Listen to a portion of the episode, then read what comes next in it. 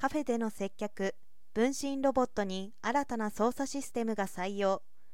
多様性、公平性、包括性を意味する DE&I が言われるようになった。実業界では昨今、ロボットと人との共同及び共生をも視野に様々な取り組みが進められています。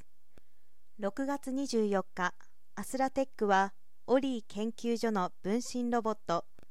織姫 D X01 にロボット操作システム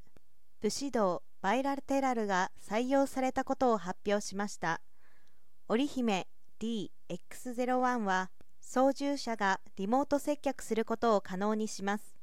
カメラ、マイク、スピーカーを搭載していてパイロット、操縦者がインターネットを介してロボットを使ったコミュニケーションが行える仕組みです。当該ロボットの上半身を遠隔操作するシステムとして武士道バイラテラルが採用されました。それはコントローラーの動きをマニピュレーターに同期させるとともにコントローラーに力学をフィードバックすることで双方向の姿勢同期を行います。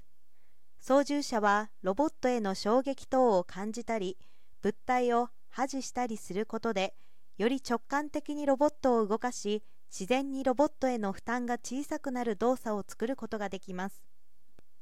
分身ロボット織姫 DX01 では滑らかな動作をあらかじめ事前生成しておき遠くにいるパイロットが呼び出す方式をとっています。適宜トルクの入れ具合を制御することで人と至近距離でのボディーランゲージを用いたコミュニケーションが可能になりました。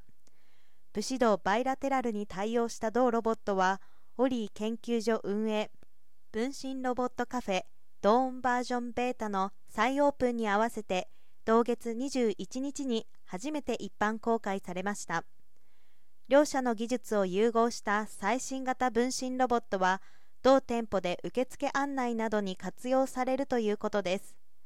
アスラテックは今後もさまざまなロボットメーカーと連携しロボットの普及や社会実装に努めていく考えです。